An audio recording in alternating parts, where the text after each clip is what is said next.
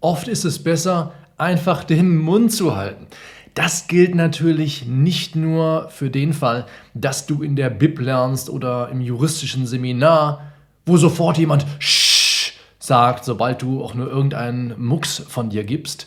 Nein, das gilt auch dann, wenn du ganz allein zu Hause lernst.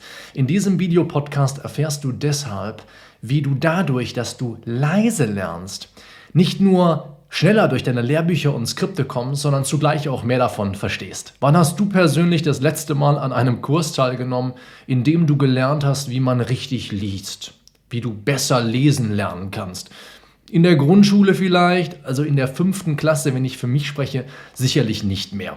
Wenn es dir also wie den meisten Studierenden und Referendarinnen und Referendaren geht, dann haben sich deine Lesegewohnheiten zu damals kaum verändert.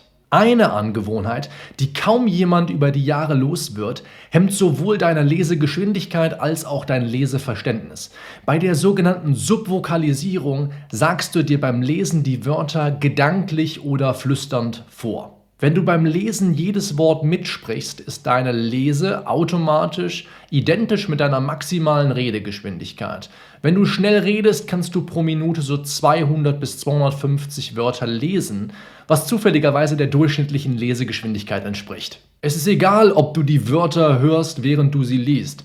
Du kennst 99% der Wörter ohnehin schon, weißt, wie sie klingen und hast dafür ein Bild in deinem Gedächtnis abgespeichert.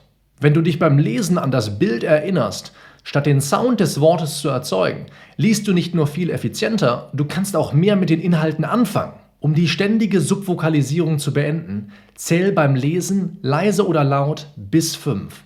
Es ist für dein Gehirn nahezu unmöglich, zwei Dinge, also Wörter und Zahlen, gleichzeitig zu explizieren. Wenn du beim Lesen bis 5 zählst, also 1, 2, 3, 4, 5, machst du dadurch deinem Gehirn klar, dass es nicht den Erzähler spielen muss. Trainiere es so darauf, das Gelesene als Bild zu erkennen und verwandle das, was du liest, fast schon automatisch in einen Film, der vor deinem inneren Auge abläuft. Wenn du diese Anweisungen täglich befolgst, wirst du dir dabei garantiert bescheuert vorkommen. Das war bei mir nicht anders.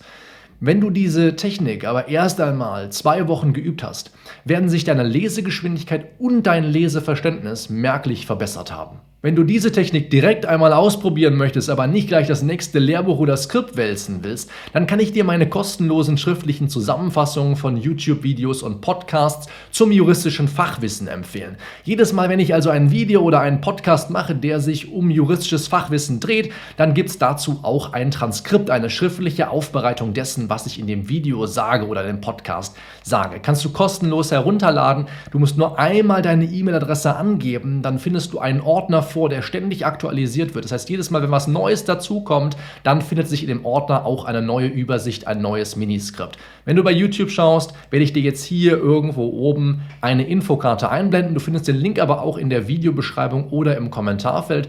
Solltest du den Podcast hören, dann wirst du den Link auf jeden Fall auch in den Show Notes finden. Wenn du das nächste Video schauen willst und nicht nur wissen, wie ich kann ich effizient lesen, sondern wie kann ich insgesamt effizienter lernen, wenn ich wenig Zeit habe, zum Beispiel Mama oder Papa bin, berufsbegleitend studiere oder wenn ich einen Nebenjob habe und mir deshalb nicht so viel Zeit zum Lernen zur Verfügung steht wie anderen, dann schau dir doch mal das Video an, was ich dir jetzt hier einblenden werde. Dann kannst du insgesamt effizienter Jura lernen. Wir sprechen uns hier nächste Woche auf dem Kanal wieder. Mach's gut, bis dahin, ciao.